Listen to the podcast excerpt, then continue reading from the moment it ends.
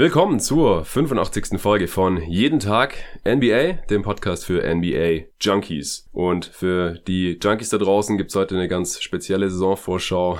Es geht um die Cleveland Cavaliers und dafür habe ich mir Arne Brandt vom NBA Tauchgang hier zu mir in die Booth eingeladen. Es sitzt endlich mal wieder ein Gast in Fleisch und Blut vor mir in meiner kleinen Kammer hier in Berlin. Hallo Arne. Hi Jonathan, hi Leute. Ja, ich bin äh, wieder am Start. Man hört es vielleicht noch ein bisschen. Ich bin noch nicht wieder bei 100 Prozent nach meiner doch recht starken Erkältung, die ich die letzten Tage hatte. Ich habe am Montag ja noch zwei Previews aufgenommen, Celtics und Bulls. Die sind die letzten Tage dann rausgekommen mit David zusammen und danach habe ich ja noch fast zweieinhalb Stunden mit den Jungs vom Korbjäger NBA Podcast einen Over-Under-Spot aufgenommen. Falls ihr den noch nicht ausgecheckt habt, dann äh, hört da auf jeden Fall mal rein. Hat richtig Spaß gemacht mit Max Marbeiter und Ole Frex da über alle 30 Teams zu quatschen. Aber danach war ich dann noch ziemlich durch, habe mich ins Bett gelegt und bin im Prinzip bis gestern Abend oder so auch nicht mehr aufgestanden, wirklich flach gelegen, ging gar nichts, habe versucht vom Bett aus dann immer wieder so ein bisschen NBA Preseason zu schauen, war ein bisschen auf Twitter unterwegs und so das Nötigste gemacht für jeden Tag NBA ging nicht wirklich viel. Heute der erste Tag, wo ich mich wieder ein bisschen besser fühle, wo dann glaube ich auch viele Leute, die wieder gesund sind nach sowas, dann auch direkt wieder übertreiben. Das habe ich jetzt nicht gemacht. Trotzdem hat nochmal langsam angehen lassen, auch nur das Nötigste gemacht. Aber jetzt heute Abend, ja, ist Arne angereist vom anderen Ende von Berlin, um hier über die Cleveland Cavaliers zu sprechen. Äh, hast richtig Bock, hast du mir vorhin schon gesagt. ja, es ist äh, für mich jedes Team ungefähr gleich interessant, wenn ich mich da reinarbeite. Und hierher zu kommen ist auch immer großartig. Ich fahre mit der S-Bahn einmal quer durch die ganze Stadt. Und es ist schon, ähm, würde ich mal sagen, fast jedes Highlight von Berlin dann von der S-Bahn aus zu sehen. Das ist sehr, eine sehr, sehr schöne Anreise. Ja, nee, finde ich auch echt cool, dass mir hier mal wieder jemand gegenüber sitzt. Am, am Montag war das dann hier äh, die, die Bazillenkammer wahrscheinlich, aber ich glaube, die ist dann wieder steril geworden geworden jetzt die letzten Tage. Ich glaube, du läufst nicht Gefahr, dich jetzt hier anzustecken. Ja, meine äh, Abwehrkräfte sind äh, super gut in Schuss. Seitdem ich nicht mehr so viel Basketball spiele, ist alles immer perfekt. Ja, das hast du mir neulich schon erzählt, dass du irgendwie nicht mehr krank wirst, seitdem du keinen äh, Basketball mehr äh, regelmäßig zockst. Äh, komische Theorie, aber solange es funktioniert. ich will das nicht weiterempfehlen, spielt weiter Basketball, aber bei mir ist es auf jeden Fall so. Ja, normalerweise soll Sport ja gut sein fürs Immunsystem. Und ich selber, ich mache ja auch relativ viel Sport, werde eigentlich auch nur einmal im Jahr dann krank und dann habe ich, glaube ich, die nötigen Antikörper drin oder äh, Abwehrkräfte sind dann wieder am Start und dann läuft's mal also auch den restlichen Winter über. Am Sonntag habe ich auch noch Sport gemacht. Ich hatte es auch Phil erzählt, ich habe noch die Pelicans Preview aufgenommen mit ihm äh, da am Sonntagvormittag und dann habe ich mich mit einem Kumpel getroffen. Äh, auch ein alter Kumpel von früher aus der Schulzeit, Mario, auch ein Basketball-Dude, der hat mir schon geholfen, den Kontakt zu Blinkist herzustellen, dem ersten Sponsor hier bei Jeden Tag NBA. Und ich habe früher mit Mario, äh, Shoutout auch hier an ihn, der ist gerade in Argentinien unterwegs, weiß nicht, ob er einen Pod reinhört, der hat früher auch beim äh, TUS Stuttgart mal in der Oberliga gezockt und wir haben dann in der Schule die erste Basketball-AG auch da bei uns am Gymnasium damals gegründet. Und deswegen finde ich es auch ziemlich cool, dass er mich jetzt hier supportet, indem er mir Kontakte herstellt, auch zu anderen potenziellen Sponsoren. Auch dafür haben wir uns am Sonntag getroffen. Gleichzeitig ist er seit kurzem auch mein Trainingspartner im Fitnessstudio, weil er da jetzt so richtig eingestiegen ist und ich mache das ja schon seit ein paar Jahren. Und da haben wir dann erstmal noch Sport gemacht, war noch in der Sauna, abends bei ihm gechillt und auf einmal dann hat bei mir das mit dem Hals wieder angefangen, keine Ahnung, woher das dann kam. Wie auch immer, ja, auf diesem Wege vielleicht auch die kleine Randnotiz, dass ich weiterhin dran bin an Sponsoren. Ihr könnt trotzdem weiterhin dieses Projekt supporten, wenn ihr mögt, auf steadyhq.com slash jeden Tag NBA. Da kann man eins von drei verschiedenen Paketen auswählen und somit hier jeden Tag NBA auch finanziell unterstützen, wenn man sich das leisten möchte und kann. Vielen Dank dafür jedenfalls. Jetzt soll es endlich losgehen mit den Cleveland Cavaliers. Genug des Vorgeplänkels. Wie immer darfst du als Gast, Arne, die letzte Saison der Cleveland Cavaliers zusammenfassen. NBA Champ 2016 zwar, aber letzte Saison war es ja dann nicht so glorreich, oder? Ja, die letzte Saison war so ein bisschen der Krater, den LeBron James hinterlassen hat. Also die ersten sechs Spiele wurden verloren. Dann direkt nach sechs Spielen Tyron Lue gefeuert, den Coach. Ach ja. Dann Larry Drew reingeholt, der dann den Rest der Saison 19 zu 57 abgeschlossen hat. Äh, insgesamt macht das einen Rekord von 19 zu 63. 14. in der Eastern Conference. Offensives Rating 25. Defensives Rating 30. Die Defensive ist historisch schlecht gewesen. Ähm, laut NBA.com haben sie 116,8 ähm, beim defensiven Rating. Das ist, glaube ich, das schlechteste defensive Rating aller Zeiten. Ja, stimmt, das hat man immer wieder mitbekommen. also nur mal als Beispiel, wenn man davon vier Punkte abzieht, dann ist man bei den Wizards Und wenn man den Wizards dann nochmal vier Punkte abzieht, ist man schon bei der Top 10 angelangt. Also der Abstand von Platz 30 zu Platz 27 ist so weit wie der von 27 zur Top 10. Also die, Also die Wizards waren auf 27. die Wizards haben 112,9 Punkte kassiert und waren auf Platz 27 und Cleveland 116,8. Krank. Also die Cavs sind nicht nur schlecht in der Defense, sie sind einfach in einer ganz anderen, sehr weit unten liegenden Klasse, die, die weit unter allen anderen NBA-Teams liegt. Also es war schon wirklich eine katastrophale Defense. Ja. Ja, man hat einfach eine grottenschlechte Saison gespielt. Man hat ein äh, Net-Rating von minus 10. Das ist so 76ers ähm, Process. Process-Niveau oder Lakers nix in den sch schlechtesten Saisons jetzt in den letzten Jahren. Da ist man ungefähr so gewesen. Also schon schlechtestes Team der Liga-Terrain. Kevin Love hat nur 22 Spiele gemacht, das kam natürlich auch noch dazu und man hat, also nach vier Spielen hat Kevin Love sich verletzt und dann hat man angefangen, die Veterans im Kader gewinnbringend zu verkaufen. Es waren drei Trades, zwei bei der Trade Deadline, einer schon am 29. November, nee, äh, vier Trades sogar. Einer im Dezember, einer im November und zwei bei der Deadline. Man hat Hood abgegeben, Korvat, Decker und Hill, hat einen First-Round-Pick bekommen, das war der 26. jetzt im Draft, das ist Dylan Windler geworden. Vier Zweitrunden-Picks, Brandon Knight, Delavadova und Hansen. Und das ist so zusammengefasst, was dabei rausgekommen ist. Kann man natürlich ganz gut so machen, wenn man eh nichts mehr reißt. Dann hat man nach dem All-Star-Break die beste Phase gehabt, 7-7 und dann Love einen Shutdown gemacht und die letzten 10 dann noch getankt und so die Saison dann eben mit 19 zu 63 beendet. Ja, dann äh, ging man in die Offseason, in der man immer noch kaum Flexibilität hatte, teils noch, weil eben noch Rollenspieler da sind, die eben während der LeBron James Ära noch diese Deals bekommen hatten, teilweise halt auch Spieler, die man sich eben in diesen von dir gerade erwähnten Trades reingeholt hat, damit man halt Assets bekommt, hat man noch ein paar schlechte Verträge aufgenommen, äh, weil man ja sowieso keine Flexibilität hatte in diesem Sommer 2019, 2020 sieht's dann schon wieder anders aus, ähm, aber in der Offseason hat man wenigstens ein bisschen was gemacht. Ich glaube, es gibt kaum Teams, die weniger gemacht haben, aber was ist da passiert? Ja, also man hat erstmal einen neuen Trainer verpflichtet. John Ja. Byline, der Coach von der University of Michigan, der war da zwölf Saisons, ist ähm, schon seit über 40 Jahren im Trainerbusiness, 66 Jahre alt, 278 zu 150 war in Michigan sein Rekord, sehr erfolgreich. Bigger Steph hat man als Assistant Coach und vor allem für die Defense geholt, der ja auch in der letzten Saison bei Memphis einen ganz guten Job gemacht hat. Ähm, Byline gilt als ziemlicher Offensivcoach. Er spielt so eine Flow Offense, äh, Read and React, Four Out, viele Handoffs und viele Cuts. Und ja, also ich habe jetzt schon in der Preseason was gesehen und war jetzt nicht so besonders beeindruckt. Also es sieht jetzt nicht so viel anders aus, als viele andere Teams in der NBA das auch spielen würden. Aber muss man mal sehen, was er dann noch machen kann. Das ist natürlich jetzt auch noch früh und vielleicht kommen da auch noch ein paar ganz interessante Dinge bei raus. Dann hat man zum ersten Mal in der Geschichte der Franchise drei First-Round-Picks in einem Draft gehabt. Da hat man auf fünf Darius Garland gedraftet. Dann hat man auf 26, wie eben schon angesprochen, Windler gedraftet. Und dann Kevin Porter Jr. hat man ziemlich teuer sich erkauft und ertradet, sozusagen. Vier Second-Round-Picks und Cash an die Detroit Pistons. Dann Sindarius Thornwell hat man noch in den Kader geholt und einen undrafted Rookie Dean Wade, der ist auf einem Two-Way-Deal. Und dann hat man noch J.R. Smith gewaved. Man musste ihn waven, denn das wäre sonst eine Option in Kraft getreten. Es war eine Deadline und sonst wäre sein ähm, garantiertes Geld von 4,3 auf 15,7 Millionen hochgegangen. Ja. Und man konnte ihn nicht traden. Man hat es schon Genau. die ganze Saison versucht und jetzt eben dann gestretched. Ja, genau. Und äh, dass man J.R. Smith im Jahr 2019-20 keine äh, 15 Millionen mehr zahlen möchte, ist auch klar. Vor allem nicht, wenn man halt schon so Spezialisten wie Brandon Knight für dieses Gehalt im Kader hat. Genauso Jordan Clarkson, der 13,5 Millionen bekommt. John Hanson bekommt fast 10 Millionen. Nance Jr. 12,7 Millionen durch seine Extension, die er, glaube ich, letzten Sommer war das noch, oder? Ganz Ja. am Ende äh, erst bekommen hat. Genau, noch vier Jahre jetzt. Tristan Thompson 18,5 Millionen. Also das ist schon ziemlich krass, was alles noch äh, im Kader am Start ist an Spielern, die eher ein bisschen zu viel verdienen. Und ja, Smith konnte man so wenigstens noch relativ günstig loswerden, aber es wäre natürlich auch schön gewesen, wenn man ihn hätte noch traden können für ein Team. Da sein Vertrag schon so alt war, galt da noch nicht diese Regel, dass der Tradewert quasi nur das garantierte Gehalt, den garantierten Anteil des Vertrages beträgt. Also man hätte quasi J.R. Smith gegen einen Spieler traden können, der auch bis zu 15 Millionen verdient. Und dann äh, hätte man diesen Spieler drin gehabt bei den Cavs. Aber bei, da das bei denen gerade relativ egal ist,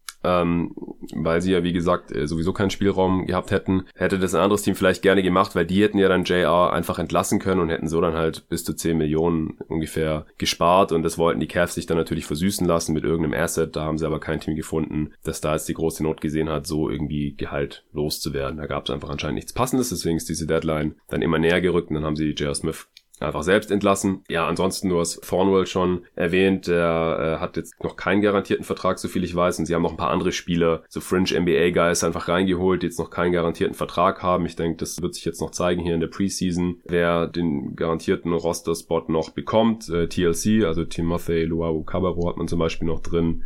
Der war vor ein paar Jahren mal einigermaßen vielversprechendes 3D-Talent, hat sich jetzt aber bisher noch nirgendwo so richtig bewiesen, weder bei den Sixers noch bei den äh, Thunder. Jetzt wird hier noch ausprobiert, genauso Gerald Martin ist noch so ein Name, ähm, noch ein paar andere, JP Mercura und so. Kevin Porter Jr. finde ich auch interessant, dass man hier so viel noch für ihn hingelegt hat. Ich habe ihn sehr viel höher gesehen, so vom reinen Talent her in dieser Draft. Ich habe mich ja auch vor der Draft hier bei jeden Tag NBA relativ intensiv beschäftigt mit dieser Class und habe ihn auch mehrmals erwähnt bei den talentierteren Spielern in äh, der Draft. Und mich hat schon gewundert, dass er so tief gefallen ist. Da gab es dann anscheinend schon relativ viele Bedenken bei den Teams, was ähm, ja wahrscheinlich seinen Reifegrad angeht. Er hatte da verschiedene Probleme an der Uni, wurde dann da teilweise gesperrt und so weiter. Aber ich denke einfach, dass er ja eine relativ hohe Upside hat, aber klar, relativ athletische Spieler, äh, die jetzt noch nicht den höchsten Basketball-IQ auch zeigen oder irgendwie auch unreif rüberkommen, die äh, können natürlich auch relativ schnell wieder aus der Liga dann draußen sein. Aber wie gesagt, äh, wenn man dann Bock hat, äh, so einen Spieler auszuprobieren und in so einer Phase sind die Cavs halt gerade, wo sie solche Spieler auch einfach ausprobieren sollten, dann muss man das machen. Deswegen fand ich das auch einen sehr, sehr guten Move. Garland an der Stelle finde ich vom Value her auch okay. Ich mag den Fit mit Sexton halt nicht so.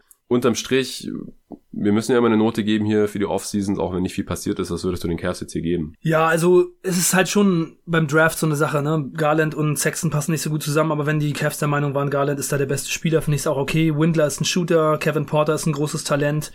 Äh, wie du gesagt hast, sie hatten jetzt nicht so besonders viel äh, Platz oder nicht so viel Wiggle Room, dass sie was machen konnten. Und sie haben sehr viele Verträge im Kader, die nach der Saison auslaufen. Von daher, also ich habe schon gedacht, man müsste eigentlich fast incomplete sagen, weil hm. wenn es nur Draftpicks sind, dann kann man ja gar nicht so viel dazu sagen. Aber wenn man ja. jetzt einfach nur die Spieler, die sie sich reinholen, anschaut und auch die Upside, dann ist es, denke ich, schon das, was so ein Team in der Situation machen muss. Und dann denke ich, kann man einfach ein C plus geben, weil ich denke, das ist in ihrer Situation leicht positiv war, dass sie das jetzt so gemacht haben. Ja, sehe ich ganz ähnlich. Also incomplete können wir nicht machen, deswegen, wenn es weder gut noch schlecht war, es normal sind drei. Ich glaube, mich rückt jetzt hier auch nichts von dieser 3,0 ab. Also wie gesagt, das mit Porter fand ich gut. Gleichzeitig kann man es vielleicht negativ anlassen, dass sie aus dieser J.R. Smith-Geschichte nichts gemacht haben, aber da haben wir jetzt auch einfach keinen Einblick, wie der Markt da aussah, ob sie überhaupt eine Chance hatten oder ob sie einfach zu lange gewartet haben oder wie auch immer. Also ich glaube, ich bin einfach bei einer glatten 3. Und äh, für alle, die auch immer gerne mal hier die Cap-Situation der Cavs verdammen und sagen, ja, war einfach dumm, dass man sich hier rein manövriert hat in ja diese Inflexibilität jetzt. Das ist einfach der Preis, den man dafür gezahlt hat, dass man mit LeBron jahrelang Contender war und das hat sich ja letztendlich auch ausgezahlt, weil man ist Champ geworden 2016. Ja. Man hat das Ziel erreicht, mehr kann man nicht erwarten und dann ist es jetzt auch aus meiner Sicht nicht so schlimm, dass man halt 2019 noch hier ein bisschen handlungsunfähig ist in der Offseason, weil 2020 laufen dann halt Thompson, Knight, Clarkson, Hansen, Delavadova und so weiter alle aus und dann äh, kann man ja auch wieder fast von null anfangen und gucken, was man mit den jungen Talenten macht macht, was man vielleicht in der Free Agency machen kann oder dass man einfach nur schlechte Verträge aufnimmt. Die Free Agency Class sieht jetzt ja nicht so toll aus. Andererseits sind die Cavs jetzt auch nicht irgendwie der Markt, der wahrscheinlich viele Free Agents anlocken kann. Von daher ist dann auf einmal einfach wieder flexibel und kann einfach gucken, was sich so ergibt. Und das ist ja dann auch okay, dann ist es ja auch schon wieder vorbei. Dann äh, können wir uns jetzt das Team der kommenden Saison anschauen. Wie du ja schon gesagt hast, hat sich nicht so viel getan im Endeffekt. Ich äh, gleiche immer ganz gerne ab. Die Top 10 der meistgespielten Minuten der letzten Saison. Da fehlen jetzt nur drei Spieler im Endeffekt. Also Sexton ist noch da, der hat die meisten Minuten bekommen, Osman auch, Clarkson auch, Nance auch, Hood hatte die fünf meisten, der ist weg, aber der ist auch schon zur Trade Deadline weggegangen. Tristan Thompson ist noch da, Sisic auch, Nwaba ist weg, der hatte die acht meisten Minuten, der sitzt in Brooklyn, Burks die neuntmeisten, der ist jetzt bei den Warriors und dann an zehn war Delavadova, aber auch nur mit 700 Minuten. Das ist sehr, sehr wenig. Meistens hat der Spieler mit den zehn meisten Minuten so mindestens 1000 oder sowas. Das zeigt halt auch schon, dass die Cavs ziemlich viel da rumrotiert haben. Sie haben auch letzte Saison insgesamt 27 Spieler eingesetzt, also fast zwei komplette NBA-Kader. Das ist schon ziemlich krass, was da abging, wie viele verschiedene Spieler da ausprobiert wurden oder halt auch im Laufe der Saison weggetradet wurden und so weiter. Ja, genau. Wenn man drei, vier Trades dabei hat, dann sieht es schon häufiger so aus. Ich habe neulich mal geguckt, es ist gar nicht so selten, dass es so im mittleren 20er-Bereich ist. Bei den Teams, die viele Trades hatten, zum Beispiel die ja. 76ers auch 26, glaube ich. Und auch bei den schlechten Teams, weil die einfach viele Spieler dann auch ausprobieren. Bei den Suns waren es, glaube ich, auch so in dem Bereich, vielleicht mhm. sogar noch mehr. Also ja, sieht man schon öfter, aber wie gesagt, also von den Spielern mit den, zehn Spieler mit den meisten Minuten sind halt 70 Prozent jetzt noch da und auch Kevin Love ist ja noch da, Knight ist noch da, die sind in 11 und 12 zum Beispiel. Von daher, ja, ist jetzt nicht so viel Neues, aber wir müssen halt auch mal überlegen, wer überhaupt Minuten sieht in diesem Team. Fangen wir mit der Starting Five an. Äh, wen siehst du da? Denkst du, dass es die des Preseason-Spiels ist? Das hast du dir auch angeschaut, hast mir vorhin erzählt, äh, dass du äh, dir jetzt sogar äh, dieses Game in aller Gänze reingezogen hast, anstatt einem Spiel, wo zwei NBA-Teams gegeneinander spielen. Man hat ja gegen San Lorenzo gespielt, das ist ein argentinisches Team, glaube ich, oder? Ja, San Lorenzo Ravens. Ja, erstmal, wie war das Spiel? Und dann auch, würdest du dieselbe Starting Five erwarten? Also in dem Spiel war die Starting Five Sexton, Knight, Osman, Love und Thompson. Und ich erwarte nicht, dass das die Starting Five ist, wenn die Saison losgeht oder auch wenn sie länger läuft. Ich glaube nicht, dass Knight in der Starting Five sein wird. Ja, das ist interessant, weil bei The Athletic ist auch Knight drin und da habe ich auch schon gedacht, okay, warum zur Hölle sollte ja, Knight starten und nicht Ich glaube, Garland? hat schon gesagt, dass Knight eine Chance hat, Starter zu werden. Mhm. Und ich glaube auch, dass sie bei Garland gerade noch vorsichtig sein wollen, weil er in letzter Zeit äh, angeschlagen war und jetzt erstmal langsam wieder herangeführt werden soll. Also mag schon sein, dass Knight dann auch erstmal in der Starting Five ist, aber ich denke nicht, dass er da jetzt jemand ist, der, den man da die ganze Saison in der Starting Five erwarten kann. Also ich denke schon, dass Garland starten sollte, wenn die Saison äh, einigermaßen in Gang ist und er fit ist. Hm. Also es ist schon eine schwierige Frage, finde ich, mit der Starting Five, denn also das Team war ja letzte Saison schon so unglaublich schlecht und wenn man jetzt, sich jetzt vorstellt, dass man Sexton und Garland zusammen in der Starting Five spielt, dann mit Osman, der auch vielleicht besser auf Shooting Guard aufgehoben wäre. Ja, findest du? Ja, also ich ähm, ich habe schon gehört, dass äh, Osman selber wohl von sich sagt, dass er am liebsten Shooting Guard spielt und dass er sich eher als größeren Shooting Guard sieht. Okay. Und dass er auf der drei nicht seine beste Position hat und das ist auch dann schon so ein Problem, ne? Also es gibt im Grunde genommen keinen Spieler im Kader, der wirklich so ein reiner, richtiger Wing ist. Sehr viele Guards und dann eben andere, andererseits Bigs. Und ja, also man könnte natürlich Sexton, Garland und Osman zusammen spielen, aber ich glaube, das wäre defensiv ziemlich katastrophal. Aber die anderen Möglichkeiten, die man so hätte, sind eben auch nicht so doll. Soll man Delevadova oder Thornwell da reinschmeißen, nur aus defensiven Gründen? Also ja, dieser Fit Sexton Garland, der ist nicht besonders gut. Und das muss ich auch sagen, jetzt in diesem Spiel gegen San Andreas, was kein, äh, wie heißt es? San Lorenzo. San Andreas war, war, war ein cooles GTA-Spiel. Stimmt, GTA. San Lorenzo da, ähm, da hab ich schon gedacht, das ist kein NBA-Team und trotzdem sind die Cavs mit vielen Lineups diesem Team von der Größe her unterlegen gewesen und äh, da haben ständig die Leute versucht, Sexton und äh, Garland aufzuposten. Ja, es war schon ein bisschen bizarr, wenn man so sieht, dass es eine ein NBA-Team ist und das andere ein argentinisches und auf der anderen Seite fand ich auch besonders bei Sexton da sehr auffällig, dass er nicht in der Lage war, an den argentinischen Guards da vorbeizuziehen. Echt?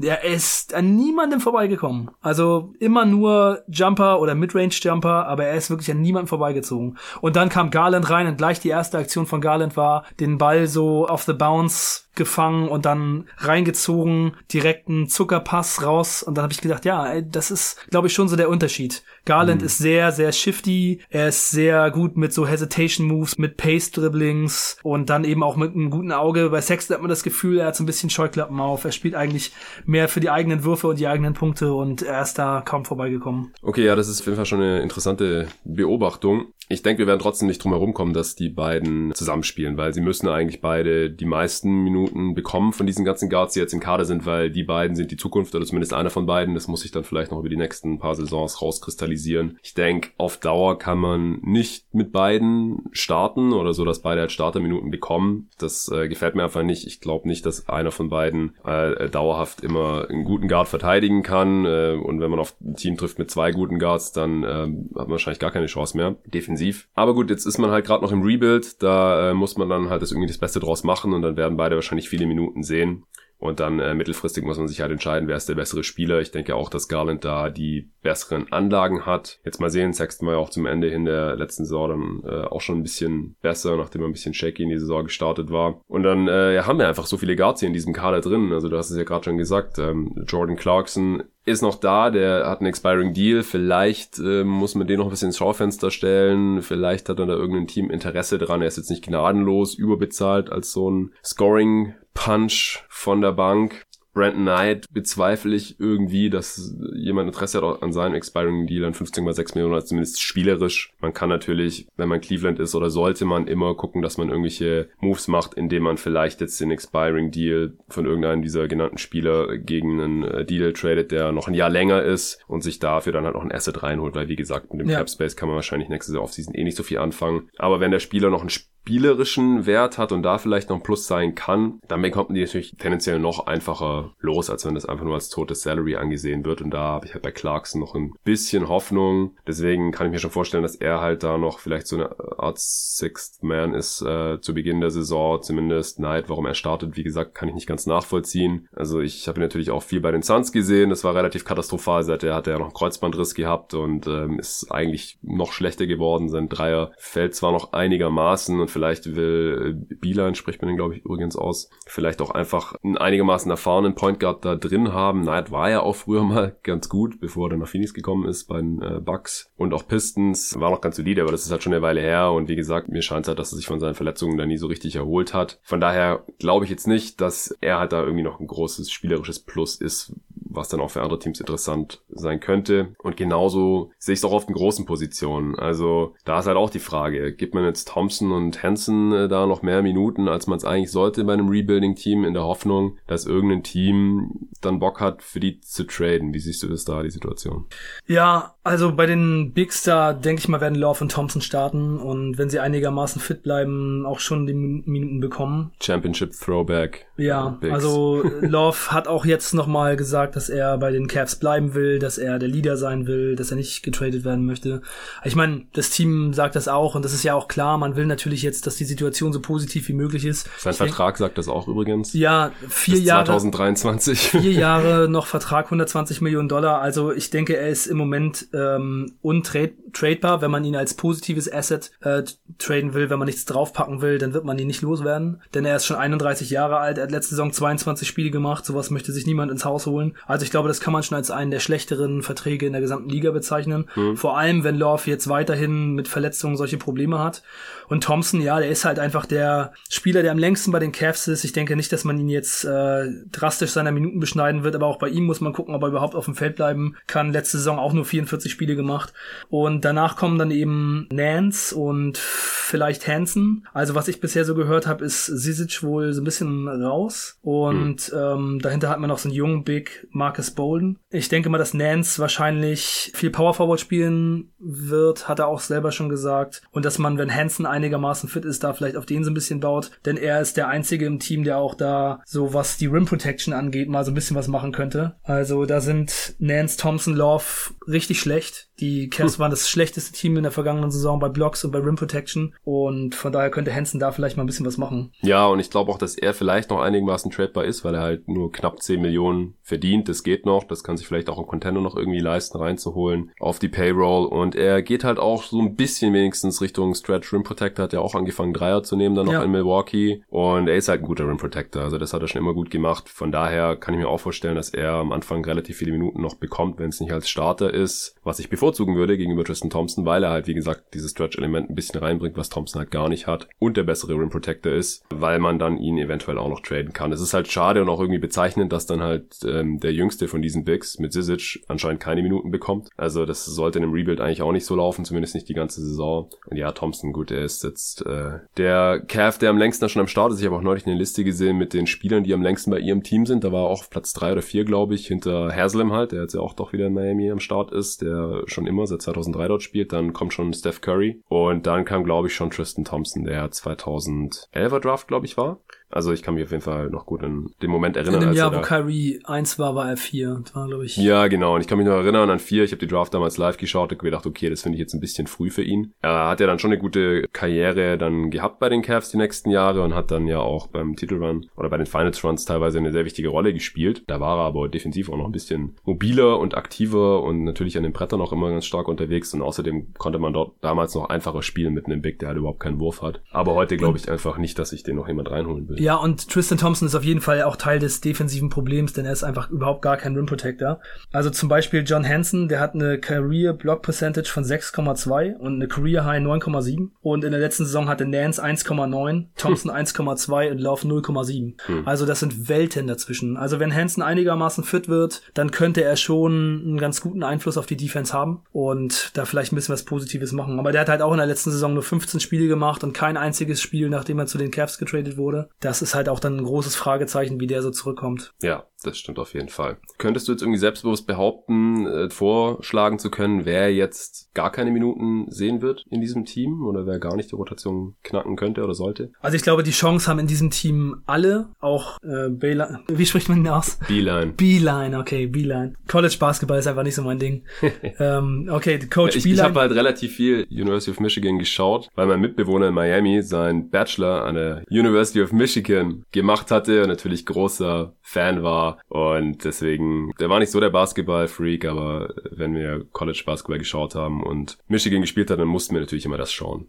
Und daher äh, ist mir Beeline schon ein Begriff. Ja, ich denke, dass bei diesem Team eigentlich alle Spieler eine Chance haben, die Rotation zu knacken. Also Beeline hat schon gesagt, äh, dass äh, die Spieler, die sich am meisten anstrengen, die am meisten zeigen, dass sie wollen, aufs Feld kommen bei ihm. Er ist da so ein Oldschool Head Coach und das finde ich auch ganz gut. Und ja, bei dem Talent, das in dem Kader ist, kann man sich ja auch schon vorstellen, dass ähm, vor allem die jungen Spieler da auch die Chance kriegen werden. Denn wenn man sowieso, egal was man macht, jetzt nicht äh, um irgendwas mitspielt, dann kann man auch den jungen Spielern die Spielzeit geben. Und dann hoffe ich halt auch einfach, dass Garland Saxon so, spielen so viel spielen wie möglich, Porter und Windler dann eben auch. Und dass man da nicht jetzt die Minuten unbedingt ähm, an, die, an die Veterans gibt. Aber naja, auf den großen Positionen gibt es halt jetzt auch nicht so viele Talente da hat man eben mhm. Nance, den man lange gebunden hat, der wird aber sowieso viel spielen. Und Sisic, naja, ich meine, man muss es einfach mal sehen. Vielleicht, vielleicht kommt es auch noch, aber also in den Preseason-Spielen kam er jetzt nicht zum Einsatz, weil er gerade verletzt ist. Mhm. Muss man einfach mal sehen. Ja, ist natürlich auch ein bisschen schade bei so einem Team mitten im Rebuild, das letztes Jahr auch nicht mal 20 Siege geholt hat, wenn man eigentlich Schwierigkeiten hat, eine 5 aus jungen Talenten zusammenzustellen, oder? Also, das ist echt schwierig hier bei dem Team. Ja, es ist eben schon sehr schade, dass Garland und Sexton so ähnliche Spielertypen sind, also jetzt nicht unbedingt vom Spielstil her, aber so körperlich. Ja, aber ich meine, selbst wenn man die beiden jetzt mal auf Guard zusammen eingebucht hat, dann okay, mhm. auf der 3 vielleicht Porter und dann auf der 4 Windler und dann auf der 5 bleibt ja eigentlich nur Sisic oder Nance Jr., der auch schon relativ alt ist, weil er ein alter Rookie war damals und ich glaube, da ist die Upside einfach auch überschaubar jetzt bei ihm. Und sonst hat man einfach nicht wirklich irgendwen.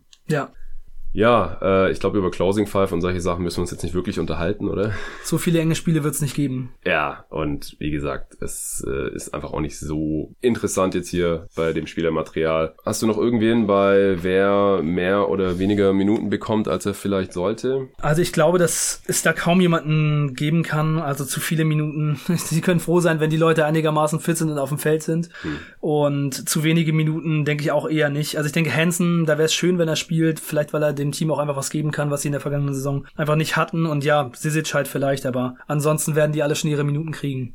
Ja, und so viel, da sehe ich halt im Prinzip so Leute wie Tristan Thompson oder Brandon Knight, die dem Team spielerisch nicht so viel geben können, was sie brauchen und wahrscheinlich auch ein Trade wird durch Minuten jetzt nicht besonders nach oben korrigieren können. Ja. Gut, siehst du einen Breakout-Kandidaten bei den Cavs? Also Saxon hat ja in der vergangenen Saison, in der zweiten Saisonhälfte schon ganz ordentlich gespielt, über 20 Punkte im Schnitt, ähm, 40% Dreierquote sogar über die Saison gesehen. Hm. Also wenn er das für eine ganze Saison aufrechterhalten könnte, auch an der Seite von Garland, dann würde ich schon sagen, kann man da von so einem kleinen Breakout sprechen. Es ist natürlich nicht ganz so hoch angesehen, wenn man das bei einem Team macht, das so schlecht ist, aber für einen Spieler im zweiten Jahr und auch wenn sie ihn vielleicht irgendwie nochmal gewinnbringend veräußern wollen, weil er nicht so gut mit Garland zusammenpasst, dann wäre es natürlich sehr gut. Also das könnte ich mir gut vorstellen.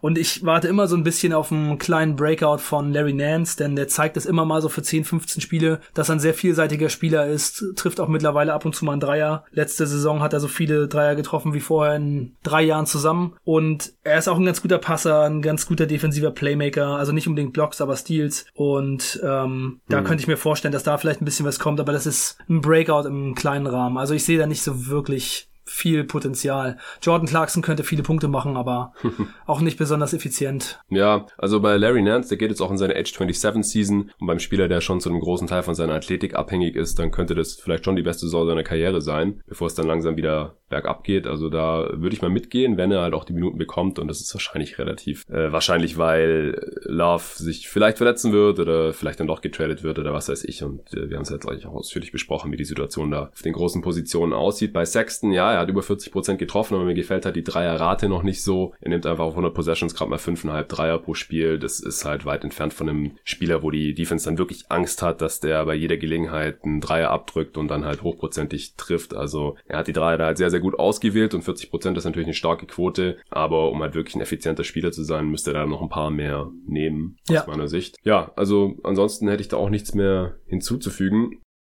Trade-Notwendigkeit, ja gut, haben wir ja schon gesagt, äh, Werts vielleicht veräußern, Expiring Deals für längere Deals, äh, die auch nicht so toll sind, irgendwie eintauschen, Assets einsammeln dafür, also Picks oder weitere junge Talente, dass man vielleicht mal mehr als fünf junge Spieler oder mehr als vier junge, vielversprechende Spieler gleichzeitig aufs Feld schicken kann, gerade gegen Ende der Saison wäre das natürlich ganz nett. Hast du da sonst noch irgendwas? Ja, auf jeden Fall ein bisschen Athletik wäre gut. Athletische junge Spieler, die verteidigen können, die äh, einfach ein bisschen defensive Upside haben. Ich glaube, das ist das, was das Team am allermeisten braucht. Ja, genau. Also wieder eine historisch schlechte Defense. Das äh, wäre natürlich dann schon übel, zwei Jahre in Folge sowas reinzuziehen. Ja, aber ich glaube, es wird wieder so kommen. Ich glaube, die Defense wird vielleicht sogar noch schlechter. Ja, ich meine, im Prinzip ist ja fast das gleiche Team. Ja, nur drei Rookies dazu. Ja, genau. Die, Und äh, einer davon ist ein Zwerg. Ich meine, bei Defense hängt ja auch immer stark am Coaching und da ist aber halt Bieler in der NBA noch so ein unbeschriebenes Blatt, dass äh, wir jetzt nicht automatisch eine Verbesserung einbuchen können. Ja. Ja, aber Defense ist schon Coaching auch in Verbindung mit Personal, ne? Und das Personal ist einfach klein äh, und defensiv nicht besonders gut. Also das und dann eben auch null Rim Protection und eigentlich keine athletischen Verteidiger. Also ich habe äh, einfach mir auch nochmal angeguckt, woran es so besonders gehapert hat in der vergangenen Saison und die Cavs lassen einfach aus oder haben aus jeder Distanz die, die beste, das beste Field Goal zugelassen. Also äh, oh sie haben in der Defense im Grunde genommen alles schlecht gemacht, was man schlecht machen kann. Sie äh, machen, haben die pro 100 Possessions haben sie machen sie als Team 2,5 Blocks in der vergangenen Saison. Also Brooklyn war da auf Platz 29 mit 4. Also, ja, äh, hoffentlich spielt Hansen ein bisschen. Ja, also es ist wirklich unglaublich schlecht. Also keine Blocks, keine Steals. Rebounds auch 26. Platz in der Liga und aus jedem Bereich ein offenes Scheunentor. Also sie haben keine Perimeter Defense, sie haben keine Rim Protection, sie haben einfach keine Defensivspiele am Kader. Sie sind zu klein und das wird in der nächsten Saison eher noch schlechter. Ja, dem habe ich nichts hinzuzufügen. Hast du noch irgendwas zum Roster an sich, bevor wir zur Prognose kommen? Du hast ja so viel Recherche gemacht. Wie viele Blätter hast du da gerade in der Hand? Fünf oder sechs? Arne ist auch noch sehr analog unterwegs. Also dieses Rascheln, was ihr die ganze Zeit hört, das sind wirklich abgetrennte Blockblätter, die vollgeschrieben sind, wie, wie früher in der Schule. Ja, ich bin auf jeden Fall ein richtiger Paper Guy. Also ich muss das äh, aufschreiben und mit, mit farbigen Buntstiften mir das anmalen und es ist alles als Plan in meinem Kopf. Äh, ich gucke eigentlich nur so drauf, um ab und zu dann nochmal das Gefühl zu haben, die Blätter äh, haben irgendeinen Nutzen. also, um den Kontrast hier herzustellen, ich habe, wenn überhaupt, Notizen digital äh, oder habe hier irgendwelche Stats-Seiten offen oder Salary Sheets oder sowas, wo ich dann halt drauf gucken kann, wenn ich mir bei irgendwas nicht mehr sicher bin. Aber Notizen niedergeschrieben, handschriftlich auf Papier, das gibt's mir schon lange nicht mehr. Aber bei Arne müssen immer noch Bäume dran glauben. Ja, ich bin auf jeden Fall pro Fridays for Future und ich habe kein Auto und so weiter, aber die, ähm, die Blätter, ich hoffe, es ist recyceltes Papier. Ja, ich hoffe es auch. ja, hast, hattest du noch was? Ähm, ja, also ich meine, bei dem Team gibt es im Grunde genommen keine Stärken zu erkennen in der vergangenen Saison. Die Dreierquote war 13. Platz, aber eben wenig, wenig Makes, 20. Platz. Und Offensiv Rebounds waren sie Achter, Turnovers haben, waren sie 9. Neunter, also das war auch ganz okay. Aber ansonsten Schwächen über Schwächen, alles schlecht. Äh, Effective Field Goal selber 29. Das Beste beim Gegner zugelassen. Also es kann alles eigentlich nur besser werden, aber das wird noch ein bisschen dauern. Genau, stimmt. Die Stärken und Schwächen hatten wir jetzt gar nicht explizit hier besprochen gehabt, aber das haben wir jetzt hiermit auch abgehakt. Dann können wir endlich zur Prognose kommen. Wir fangen wie immer mit dem Best Case an. Wie viele Siege traust du den Cavs maximal zu in der kommenden Saison? Was muss dafür passieren? Also wenn alles richtig gut läuft, wenn Love und Thompson und alle spielen, dann traue ich ihnen 23 Siege zu. Oh, im Best Case? Ja, Best Case. Kevin Love macht 82 Spiele und kommt, weiß nicht, so so annähernd an den Minnesota Kevin Love dran und äh, weiß nicht, dann was ist denn offensiv möglich bei denen? Also sie waren 25. beim offensiven Rating in der vergangenen ah, Saison. Vielleicht kann man sie auch 20. werden. Rookie Point Guard. Ja. Sexton ist nicht effizient. Clarkson. Also ich, ich sehe nicht, dass sie da besonders viele Sprünge nach vorne machen. Und defensiv sind sie einfach Beton, letzter, 30. Platz. Ich meine, Love hilft halt auch defensiv nicht, ja. nicht weiter. Mhm. Dann äh, Sexton und Garland sind äh, noch schlimmer als in der vergangenen Saison wahrscheinlich. Äh, Beeline hat schon gesagt, dass er teilweise auch mit zum Beispiel Clarkson als Small Forward spielen will. Also es wird defensiv eine absolute Katastrophe. Wahrscheinlich noch schlechter als in der vergangenen Saison. Und offensiv nicht so besonders viel besser. Und außerdem, also dass Love noch irgendwann mal 82 Spiele macht, das äh, sehe ich noch nicht mal im Best Case. Ja, das ist ein guter Keine Punkt. Chance. ja, ich, ich war nur über diese 23 jetzt gerade ein bisschen überrascht. Also im Best Case, glaube ich, sehe ich schon mehr als 23. Vielleicht 27 oder so. Aber ja, es sieht schon sehr, sehr dunkel aus hier für die Cavs. Und klar, der Best Case, äh, abgesehen von Siegen, ist natürlich überall in Rebuilding-Teams, dass man schlechtes und einen hohen Pick bekommt natürlich. Das ist klar. Aber ja, auch im Best Case glaube ich, dass man die schlechteste oder zumindest mal die zweitschlechteste Defense hat. Vielleicht stürzt ja irgendein anderes schlechtes Team auch noch grandios ab und ist dann auf einmal genauso schlecht wie die Cavs und letztendlich dann vielleicht ein bisschen schlechter, dass man auf Platz 30 ist und die Cavs dann nur auf 29 oder so, aber da ist wirklich so gut wie keine Upside vorhanden. Einfach weil überhaupt nichts Personal hat, das hast du ja schon gerade schon gesagt. Dann äh, kommen wir mal zum Worst Case, da bin ich jetzt gespannt. Äh, Worst Case habe ich 15. Mhm. Und das ist halt, wenn Love und Thompson sich wieder verletzen und Garland und Sexton zusammen nicht funktioniert und sie einfach noch schlechter in der Defense werden und offensiv ungefähr genauso wie letzte Saison oder vielleicht da sogar auch noch einen kleinen Schritt zurück machen, was ich als auch nicht für ausgeschlossen halte hm. mit dem Rookie Point Guard. Also ich glaube, es kann äh, auch richtig, richtig schlimm werden. Ja, ein paar Trades noch, so dass man wieder überhaupt keine Konstanz im Kader drin hat. Vielleicht auch die paar fähigen Wets, die vielleicht unterm Strich irgendwie Plusspieler sein könnten. Clarkson am offensiven Ende, Hansen vielleicht am defensiven Ende und so, wenn man die noch irgendwie los wird. Oder dann halt auch einfach nicht mehr spielen lässt gegen Ende der Saison oder ja. sie verletzen sich oder was weiß ich, hast du ja gerade auch schon gesagt, dann glaube ich auch, dass das hier richtig übel werden kann. Und es gibt ja in den meisten Saisons hat das schlechteste Team, also um die 15 Siege. Letzte Saison waren es halt 17 bei den Knicks. Irgend sowas. Also ich würde dann auch einfach mal 15 sagen. Das sehe ich schon auch. Ja, dann kommen wir zum Realistic Case, zu unserer persönlichen Prognose. Die Over-Underline liegt zwischen 23,5 und 24,5. Da bist du nicht mehr im Best Case drüber. Ich so ganz knapp. Deswegen äh, sagst du ja auf jeden Fall Under. Aber was wäre deine Zahl? Äh, 19 Siege, so wie der vergangenen Saison, sage ich. Ja, also ich bin auf jeden Fall auch under. 19, 19 ist schon tough, glaube ich. Also, ich sehe jetzt halt auch nicht so viele Gründe, warum man besser ist, es sei denn halt, Lauf bleibt fit und kann irgendwie einen positiven Impact haben, was ich ihm im fitten Zustand halt schon noch zutraue. Weil eigentlich ist er gerade schon noch in seiner Prime. Er war jetzt noch nie so sehr von seiner Athletik abhängig. Und deswegen gehe ich von aus, dass Lauf mehr Spiele macht als letztes Jahr und dass sie deswegen zwei Siege mehr holen, 21. Okay. Aber that's it. Sind wir beide trotzdem deutlich drunter. Ja, ja, ich gehe auf jeden Fall an. Also wenn ich wetten würde, dann würde ich auf dieses Ding mal Geld setzen, glaube hm. ich. Ja, ich finde halt, dass bei einem Team, das wenigstens einen guten Spieler hat, der halt im fitten Zustand äh, schon auf All-Star-Niveau agieren kann. Wie gesagt, das würde ich halt Love schon immer noch zutrauen. Da habe ich dann immer ein bisschen Schiss, dass da halt irgendwie nur noch so zwei, drei Siege mehr rauskommen, als bei einem Team, wo es so einen Spieler halt einfach nicht gibt. Ja, aber ich habe die letzten Jahre mal durchgeguckt und das Team, das in der äh, Liga die schlechteste Defense hat, ist halt fast immer unter 20 Siege. Ah, okay. Also die letzten Jahre war es halt meistens so und ich also ich kann einfach nicht sehen, dass sie auf, an dem Ende irgendwie besser werden, eher schlechter. Und von daher ist das für mich eine ziemlich eindeutige Sache, dass das äh, eine sehr, von den Siegen her, sehr schwache Saison sein wird. Ja, okay. Ähm, ja, bevor äh, du mich jetzt hier noch vollkommen überzeugst und wir beide unter 20 sind, äh, kommen wir lieber schnell zum letzten Punkt.